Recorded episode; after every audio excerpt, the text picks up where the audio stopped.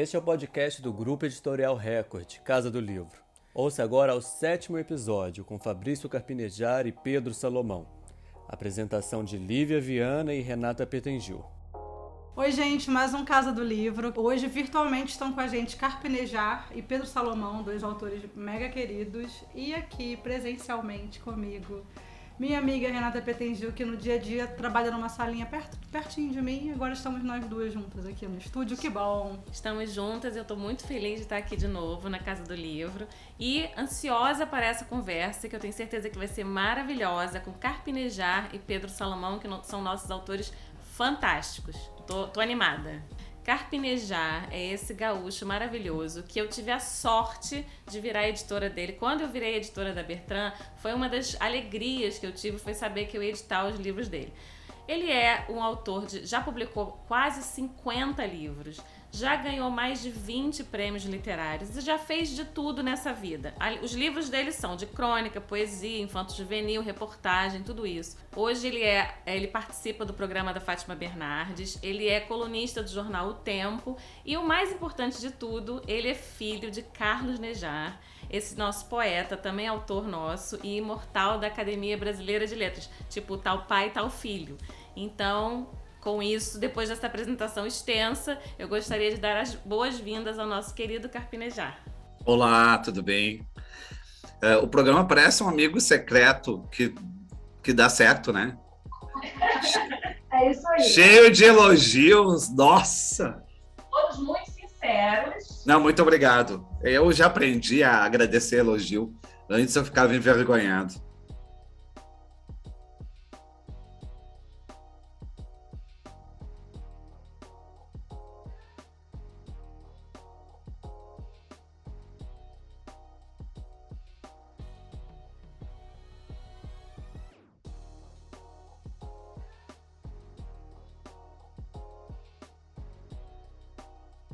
Meninas, que prazer estar aqui do lado desse ídolo e amigo, Carpinejar, que é um cara que me inspira demais.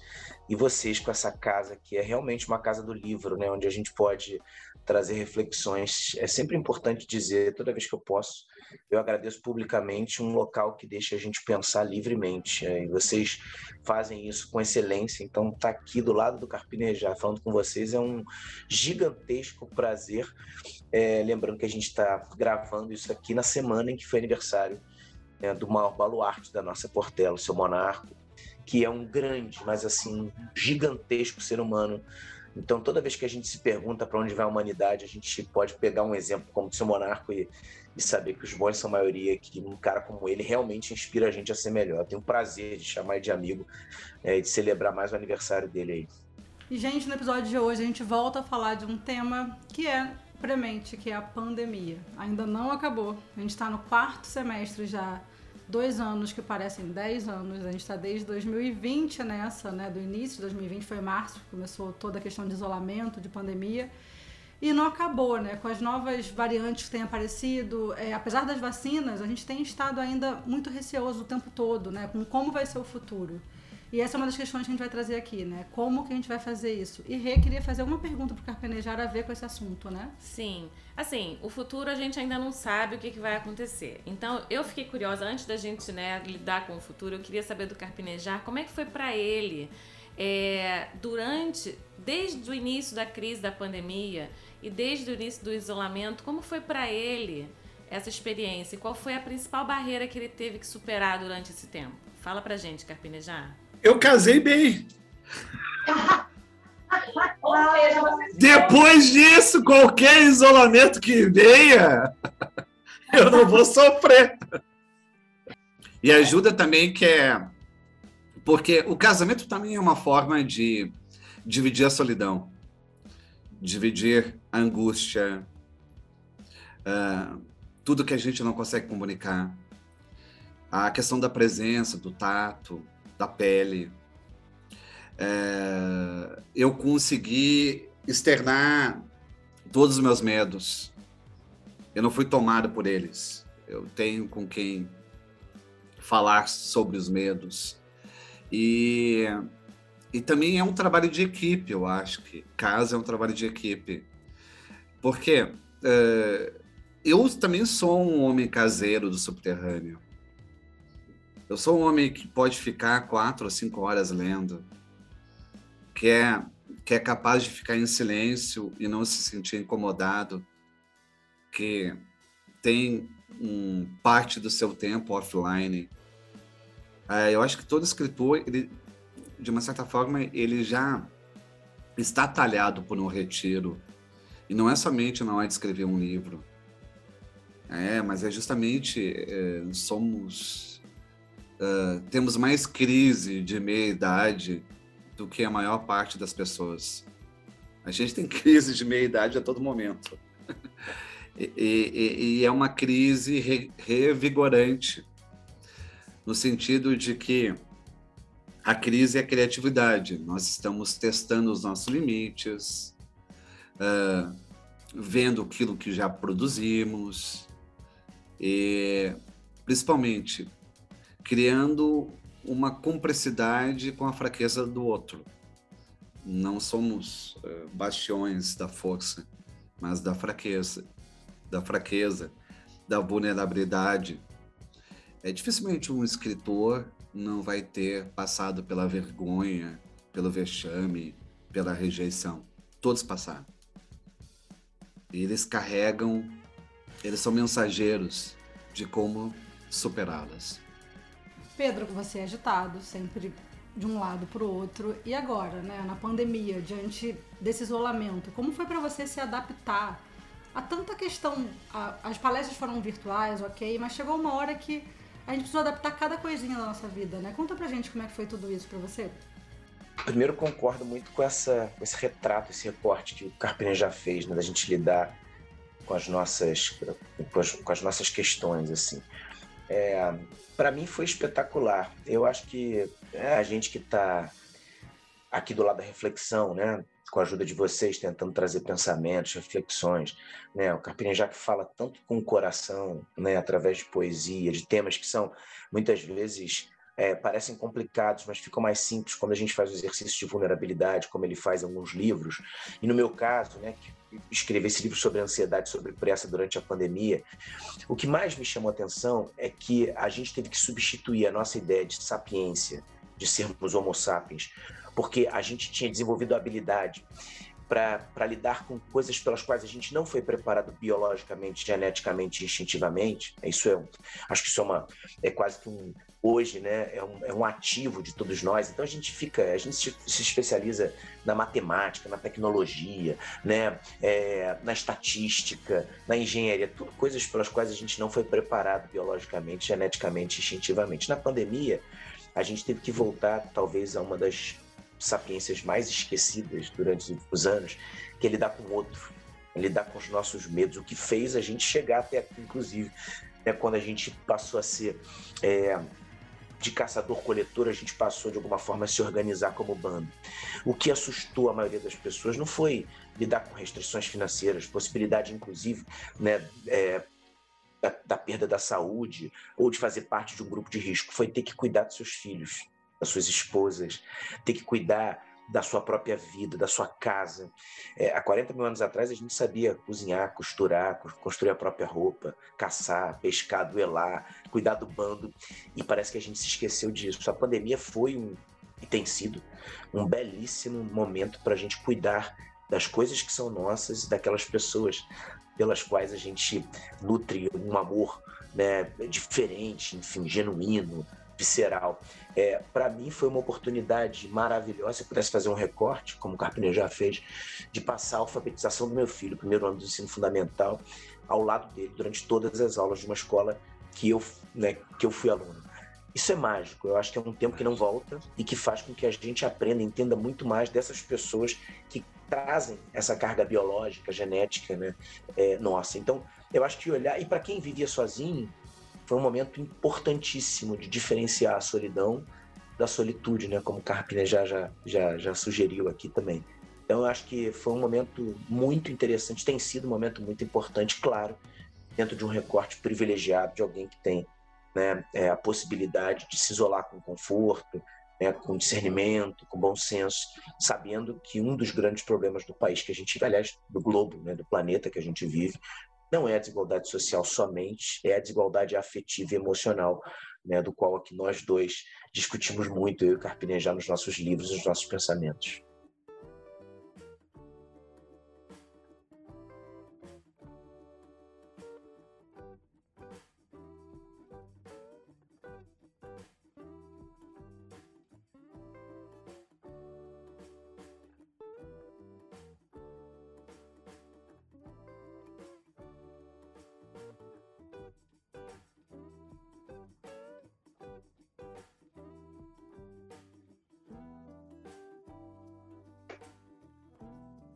Pedrinho trouxe, eu acho que vários aspectos muito importantes já dessa transformação, que não foi nem um pouco silenciosa. Mudou o nosso comportamento com a mentira. Estávamos vivendo um mundo muito mentiroso. É, tanto que insalubridade era ser transparente. Quem era transparente estava fazendo um ataque terrorista. Porque todo mundo, de uma certa forma, se tinha se acostumado a mentir seus desejos, as suas vontades, as suas inquietações, os seus sonhos, onde gostaria de estar, quem gostaria de ser. E de repente uh, você tem os limites lustrados, você tem a finitude de volta e não pode mais fingir.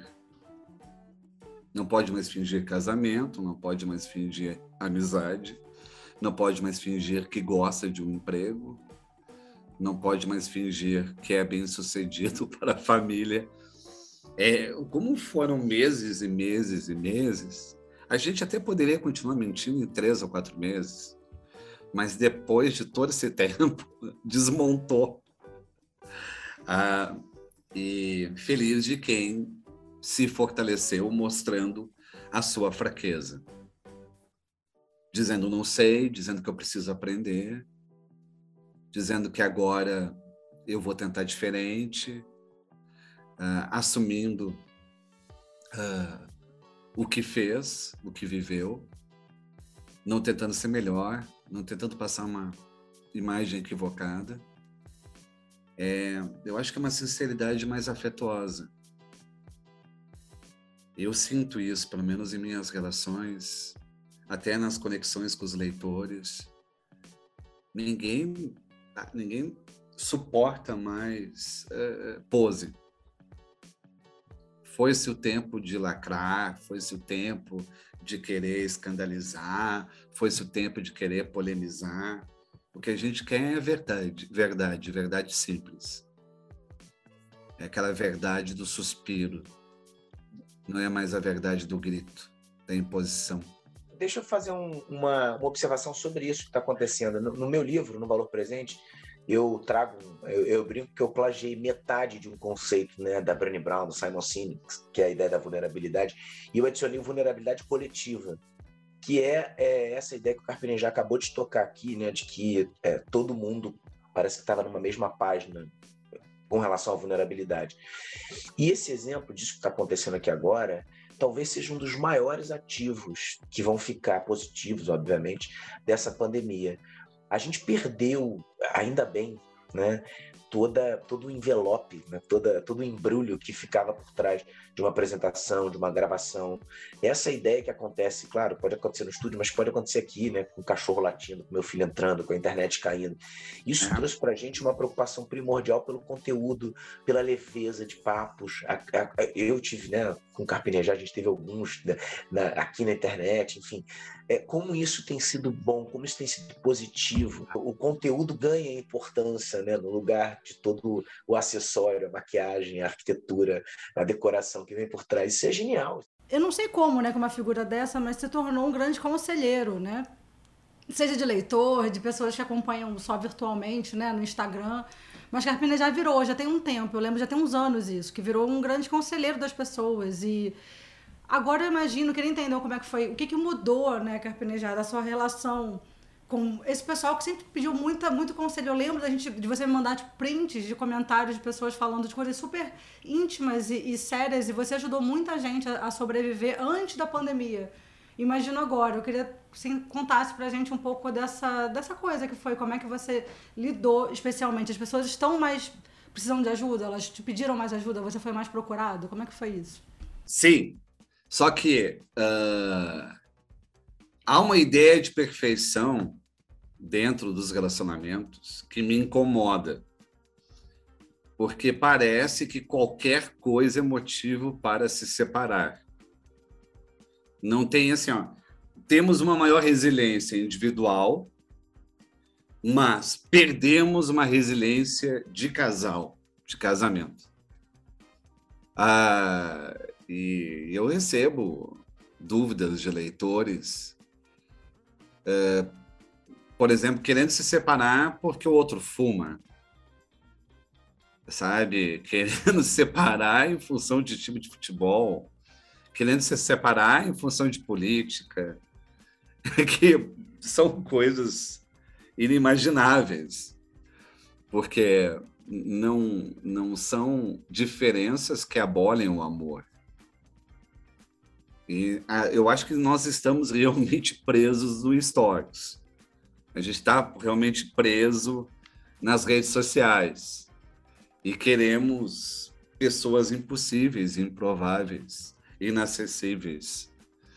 E é, é, se a pessoa está namorando e o namoro está ótimo, com vivacidade, com vigor, ela pensa em se separar porque o outro não quer casar, que o outro não quer morar junto no momento.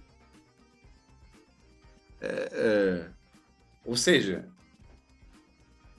o, o, o sentimento dentro do casal ele não está sendo maior do que a opinião pública.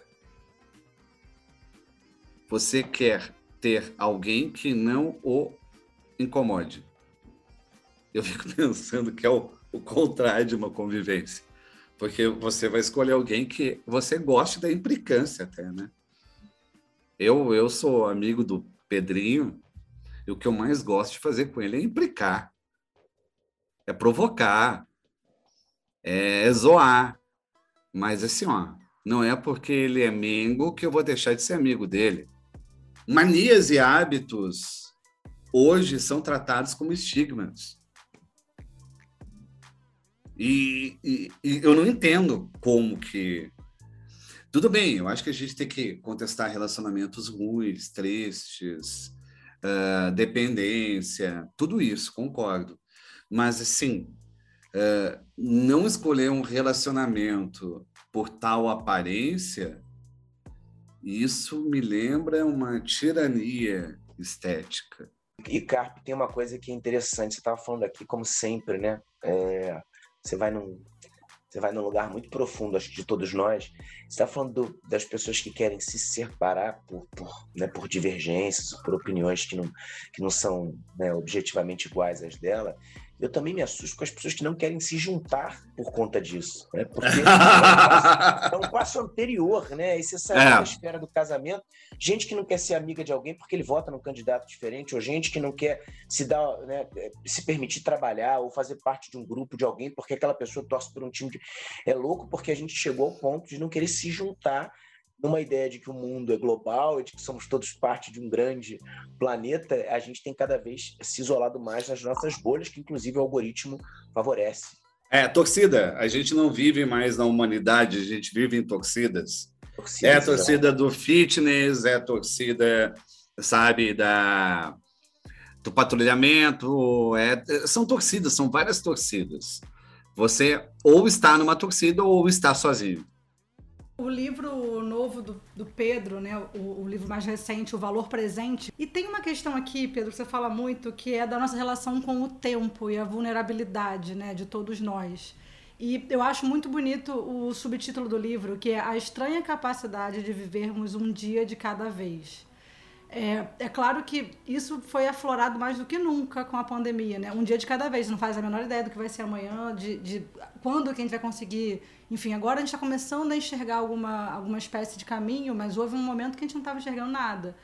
E muito se falou ultimamente nisso, né? Um dia de cada vez. Vamos, vamos, vamos aguentar um dia de cada vez.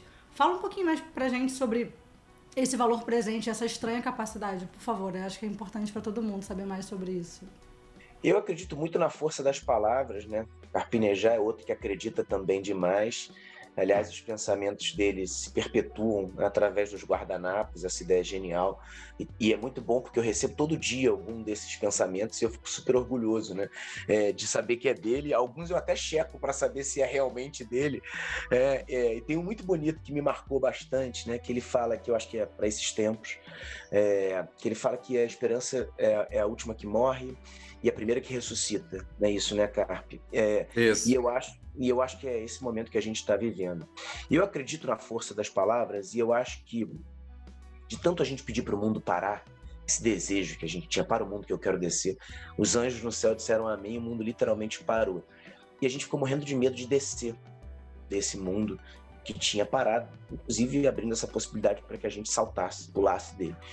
Porque a gente se apoia numa bengala faz tempo, é, que ajuda todos nós a andarmos num terreno esburacado rumo à desumanização. A gente tem se tornado especialistas em sermos desumanos. O pior é que muitas vezes achando que a gente está construindo. É. Um, né? então, e aí é um problema maior. E eu acho que de todas as características nocivas, a, a pior de todas que a gente pode ter para continuar nesse processo de desumanização é a pressa. Porque a pressa virou uma característica, é, eu acho que todos nós achamos que ela é necessária para a gente habitar esse mundo. Nessa quarta revolução tecnológica, trouxe para a gente essa pressa patológica nociva. Só que a gente não para para pensar que a pressa é a capacidade de fazer o tempo faltar. E apressados são aqueles que abrem o aplicativo para saber qual é o melhor percurso, mas quando estão nele percebem que aquela é a pior opção, porque o mundo é feito de, de apressados e todo mundo resolveu usar aquela mesma, aquele mesmo caminho. Apressados podem ser colocados no mesmo bolo dos atrasados.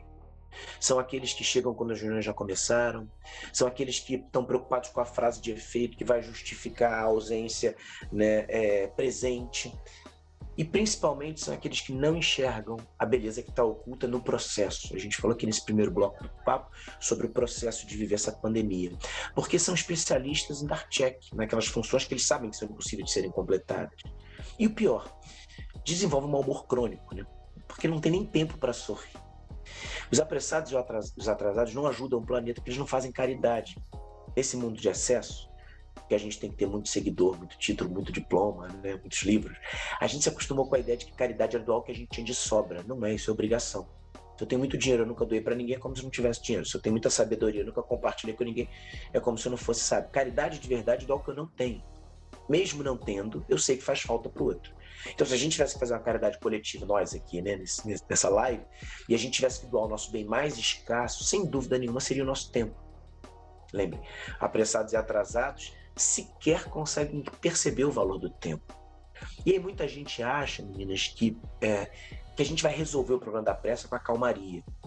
Aquelas pessoas que acham que porque vão compartilhar uma frase de efeito do Carpinejar né, na internet, vão resolver o problema da humanidade, ou fazendo meditação, mindfulness, yoga, durante 15 minutos, emanando pensamentos positivos, vão curar o planeta. Não vão. O que muda o mundo não são os pensamentos positivos, e na maioria das vezes é alicerçado na inércia. O que muda o mundo de verdade são as atitudes positivas. E eu acho que Mar Calmo não faz bom marinheiro a cura, ou pelo menos um, um, processo inicial de entendimento do que, que a gente pode colocar no lugar da pressa para se adaptar a esse mundo acelerado, é, na minha opinião, o que é o oposto da pressa, que é a velocidade. A velocidade é a arte de fazer o tempo sobrar. Velozes são aqueles que não abrem o aplicativo, porque sabem que o melhor trajeto ou é o dito pelo coração, pela intuição, ou aquele que eles conhecem, talvez por um percurso diferente. São aqueles que jogam sua energia no processo, sabem que o resultado é consequência. E principalmente tem tempo para sorrir e para dedicar o seu bem maior, ou para doar o seu bem maior, que é o tempo. são aqueles que chegam antes de uma reunião começar e tem tempo de trocar amenidades, entregar um sorriso. Se fosse presencialmente, dar um beijo em quem preparou a sala, fez o cafezinho.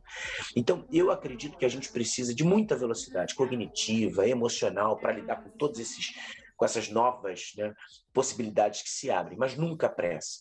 Então, o livro traz, principalmente, ou majoritariamente, a mensagem nuclear do livro é a ideia de que a pressa tem desumanizado. A pressa, essa é para o para o guardanapo, eu vou escrever no meu guardanapo, né? É, a pressa é inimiga da humanização, sem dúvida nenhuma. Gente, e você estava falando dessa coisa da presença, né? O valor presente. É, eu fiquei pensando o seguinte: durante a pandemia, a gente ficou muito presente em casa, todo mundo presente em casa. Então, os filhos, os pais e todo mundo tendo que conviver. Quando a gente estava, a gente nunca ficava muitas horas seguidas no mesmo ambiente com todas as pessoas, vários dias seguidos.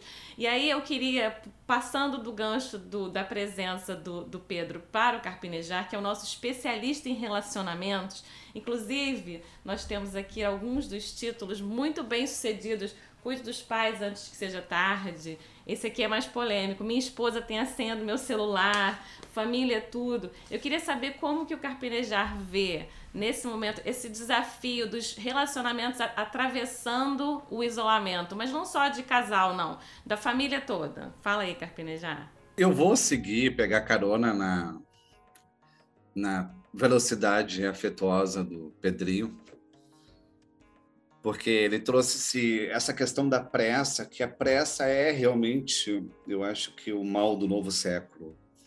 E é o medo é apressado. Todo medo é apressado. E nós não temos mais chorado pela pressa. Não temos tempo de cicatrizar um aborrecimento, passar, atravessar uma mágoa. É, se a gente vai contar em nossa vida, os momentos que choramos são pouquíssimos, são raros. E a questão é que quem não consegue chorar, tampouco vai conseguir rir. Porque rir e chorar vêm da mesma vulnerabilidade bem do mesmo ponto. Você precisa de tempo para chorar e você precisa de tempo para rir. O riso é uma intimidade com o mundo. O choro é uma intimidade com si mesmo. Se não temos como aceitar esse processo, o que sobra para a família é... são cacos pontiagudos da nossa personalidade, porque não temos tempo para oferecer, não temos tempo para nos emocionar. E oferecemos o que? Temos que comprar o tempo dos outros para colocar em nosso lugar. Você compra o tempo, você não dá mais o seu tempo. E o seu tempo artesanal, o seu tempo uh, de capricho. O que, que é ceder o tempo? É conseguir ouvir um almoço inteiro as histórias, participar, reagir isso com o almoço, com o cafezinho e com a sobremesa. Hoje, dificilmente alguém fica na mesa até o fim. Todo mundo sai. O pessoal apenas senta para comer. E comer sempre foi um pretexto para falar.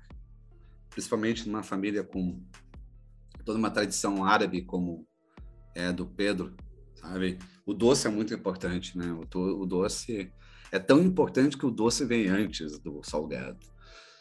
E e nós não temos mais uh, o tempo pessoal, esse tempo particular, esse tempo individualizado, uh, que é, há casais que estão juntos há muito tempo e, pasmem, um não conhece a letra do outro.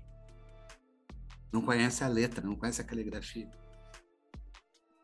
nunca teve um bilhetinho na geladeira, ou uma lista no mercado, um cartãozinho. Cartão de flores foi foi pela floricultura.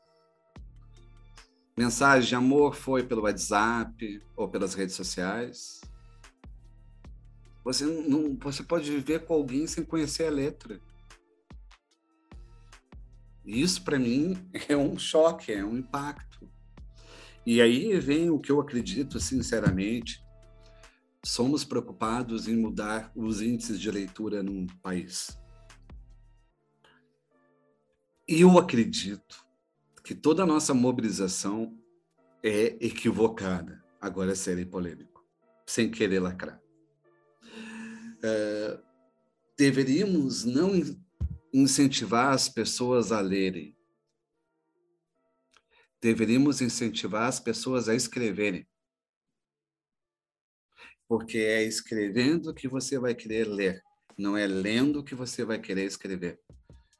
As pessoas entendem a leitura de um modo passivo quando elas escrevem, elas vão sentir necessidade de ler de um modo ativo. Elas vão, se, vão incorporar o livro, vão necessitar do, o livro, porque a leitura melhora os relacionamentos. Mas o que melhora ainda mais os relacionamentos é escrever.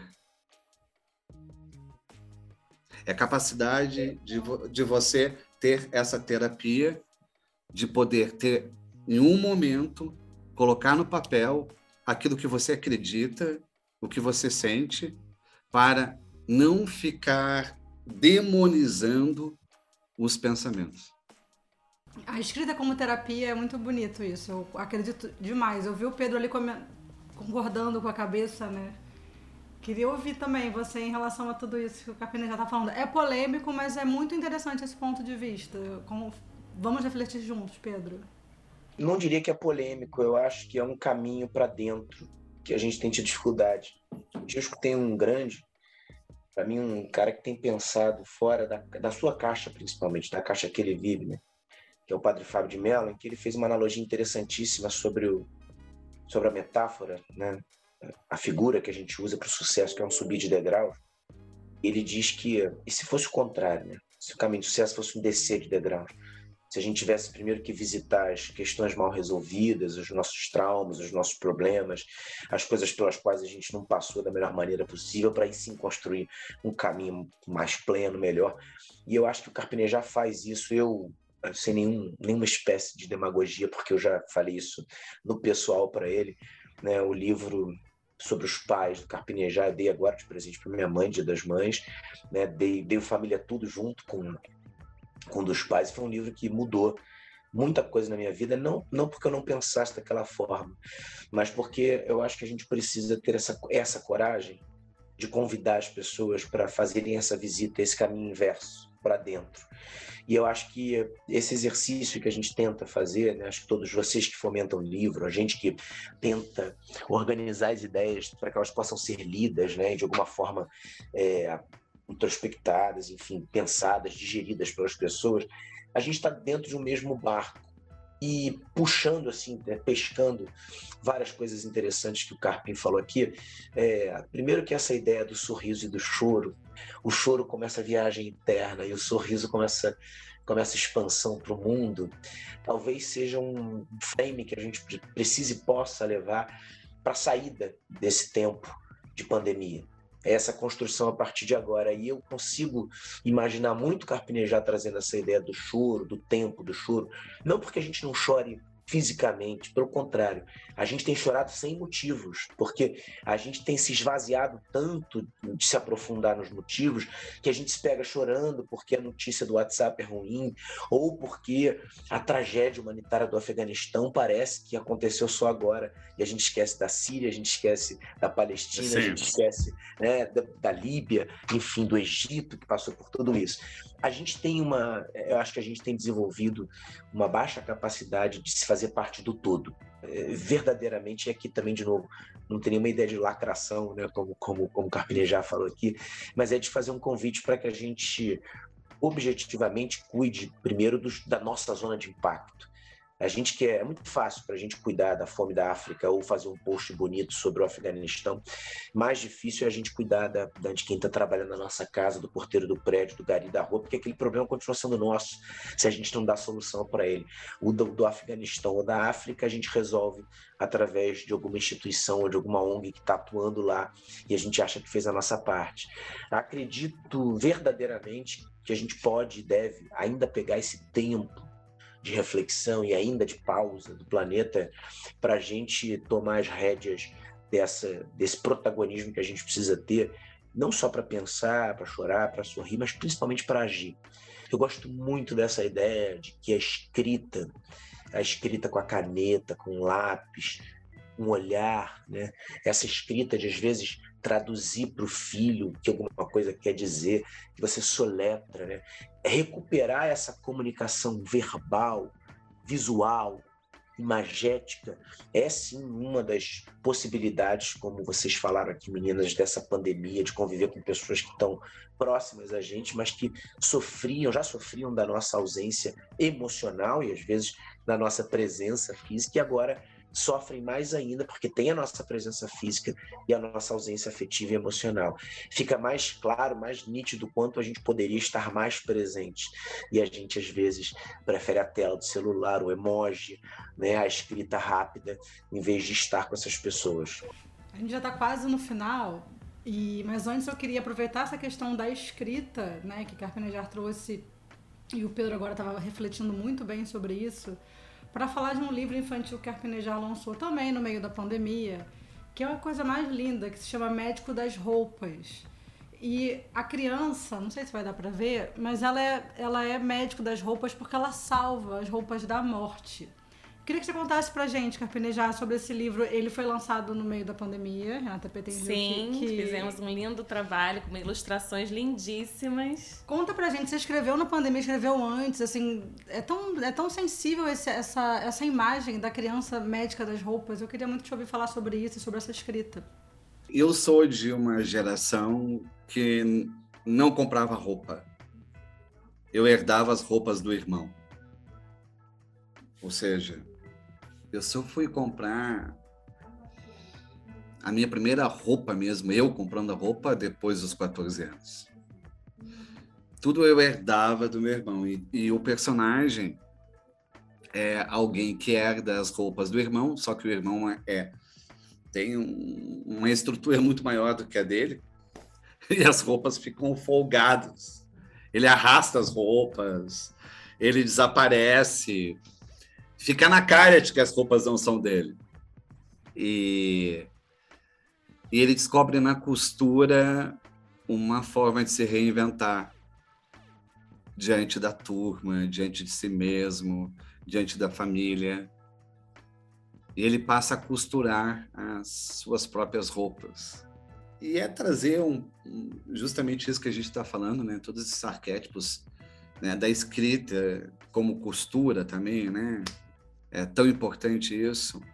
E eu acho que é, vocês estão com esse casa do livro, que é uma forma de se aproximar dos leitores. Cada vez mais eu acho que a gente precisa de leitores que estejam escrevendo, que não fique uh, como uma exclusividade dos escritores escrever. Os leitores precisam escrever.